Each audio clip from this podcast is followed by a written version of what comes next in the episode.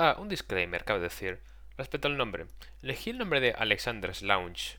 No porque esté relacionado con ningún local o grupo con dicho nombre. Es prácticamente imposible encontrar un grupo de palabras que alguien haya usado antes y mientras no vaya de lo mismo no pasa nada, pero el disclaimer queda ahí.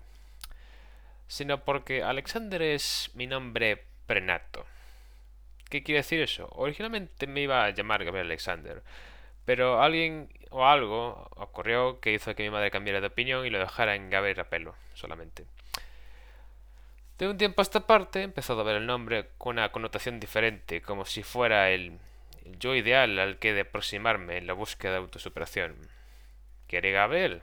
Encerrarse en un cascarón toda la vida, pasar de la peña y vivir su vida. Quería Alexander salir al mundo y montarse un podcast, con un par.